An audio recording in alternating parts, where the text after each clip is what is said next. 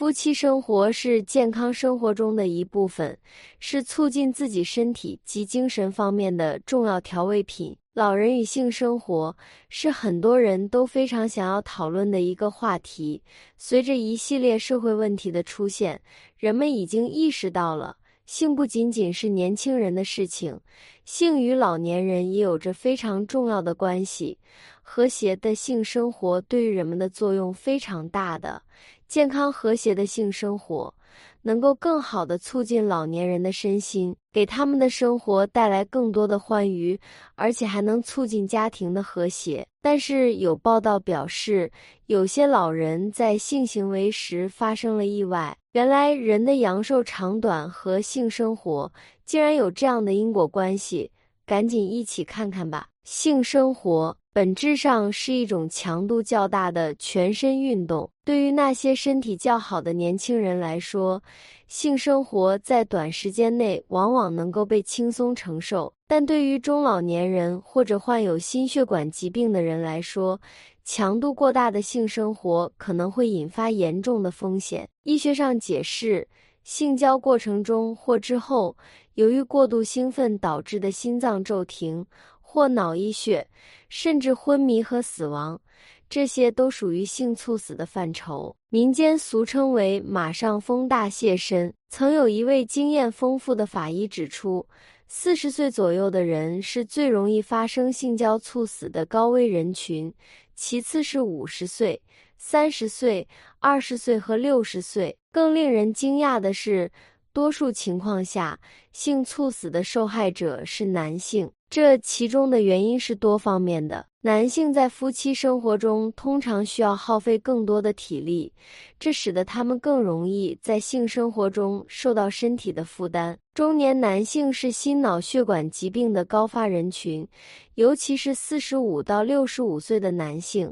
相对于身体健康的中年女性，他们更容易在性生活中发生猝死。精神压力也是一个潜在的风险因素。如果夫妻关系问题带来的压力无法得到缓解和解决，那么可能导致在性生活中寻求过度刺激，从而危及生命。此外，夫妻之间年龄悬殊也是性猝死的一个风险因素，因为年龄差距可能会导致性生活需求不一致，而这种不一致可能在极端情况下导致猝死。不仅仅是年龄和健康状况可以影响性生活的风险，一些不良行为和嗜好也可能对性生活和健康造成危害。酗酒等不良嗜好与性生活相结合。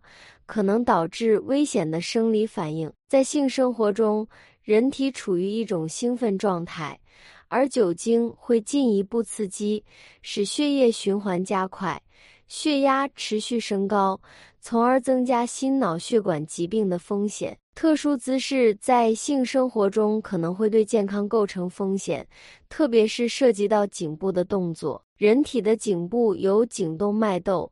它对于调节心率和血压有着重要的作用。如果在性行为中过于用力挤压或亲吻颈部，可能会触发心率减慢的反射，严重情况下甚至会导致死亡。随着年龄的增长，性能力可能会有所下降，一些人可能会尝试使用所谓的壮阳药物，以强行提升性欲望。然而，药物滥用可能会导致过度兴奋。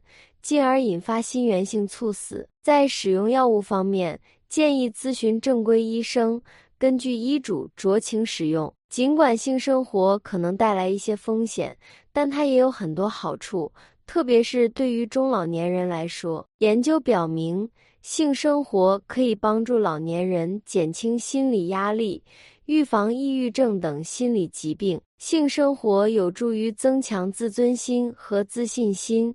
缓解各种心理压力，提高生活质量。随着年龄的增长，骨质疏松成为老年人常见的健康问题之一。适度的性生活可以帮助维持睾酮水平，增加骨密度，提高整体活力，增强肌肉强度，从而延缓衰老过程，让老年人更有活力。和谐的性生活有助于夫妻关系的亲密和和谐。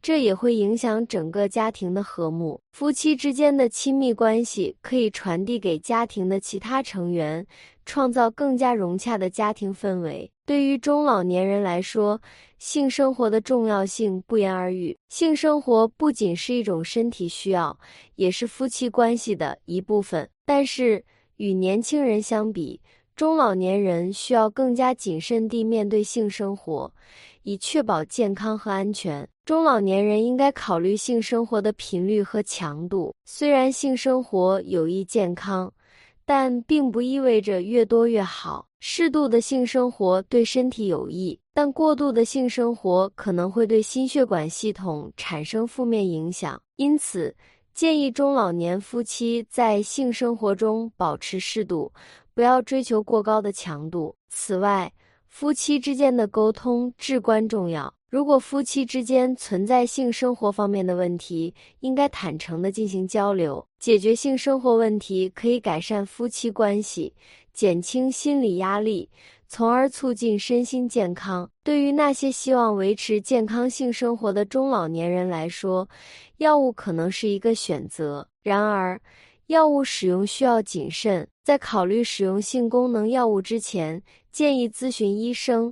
根据医嘱合理使用，以避免不必要的风险。另外，了解自己的身体状况也是关键。中老年人可能会患有一些慢性疾病，如高血压、糖尿病等，这些疾病可能会影响性生活。因此，定期体检和咨询医生是保持健康性生活的关键。最后，不要忽视心理健康。性生活不仅是身体的需求，也与心理状态密切相关。中老年人应该注重心理健康，积极面对生活，保持积极的心态，这对于健康性生活至关重要。《延性养命录》曾记载，性生活既能延年益寿，又有可能成为生命的终结。性生活虽然可能导致猝死。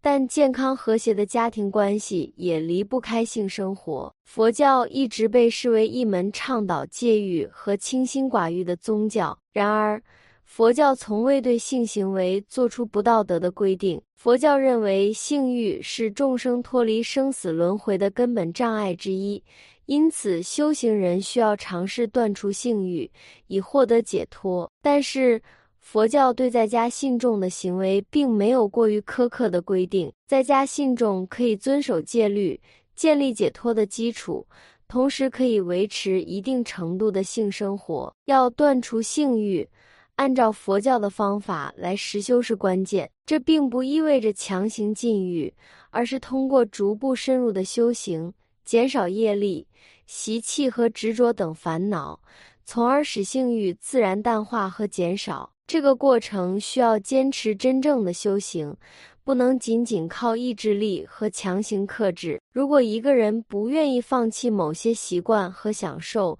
总是受到各种刺激，那么修行将难以成功。在家八戒开始修行是断除性欲的一种方法。通过长时间的修行，一个人可以逐渐减少性欲的发生，虽然不是完全消失，但可以更容易的控制。关键在于渐渐的改变夜间的习惯，而不是强行克制。这个过程类似于面对强大的敌人，可以通过分批次的小规模行动来渐进的削弱性欲，最终实现清净。最重要的是，不要因性行为感到内疚或负罪。正常的性生活有助于消散生命中的余结，带来快乐和满足感。佛教认为持戒是带来快乐的正因，很多人错误地认为持戒是一种苦行，但一旦亲身体验到清净所带来的身心愉悦，就会明白持戒是一种幸福。我们应该不断努力，使自己的生活更加清净，从各个方面入手，逐渐让它变得更加纯净。学习佛经也有助于开发智慧，减轻罪孽。帮助我们在修行的道路上前行。要记住，我们在修行过程中所体验到的法乐，都是福报的体现。性生活是健康生活的一部分，无论年龄如何。对于中老年人来说，性生活可以带来许多好处。包括缓解心理压力、延缓衰老以及促进家庭和睦。然而，性生活也需要谨慎对待，中老年人应该注意避免不良的性行为和嗜好，定期进行体检，咨询医生，保持积极的心态。最重要的是。中老年人应该珍惜夫妻关系，通过健康和谐的性生活来增进彼此的感情，让生活更加幸福美满。无论年龄如何，性生活都应该是健康生活的一部分。它不仅可以增加生活的乐趣，还有助于保持身体和心理的健康。希望每个人都能够在各个年龄段都能够享受到健康而愉悦的性生活。过上幸福的生活。好了，本期的视频就为大家分享到这里，感谢您的观看。如果你也喜欢本期内容，请给我点个赞，还可以在右下角点击订阅或者分享给您的朋友。您的支持是我最大的动力。咱们下期再见。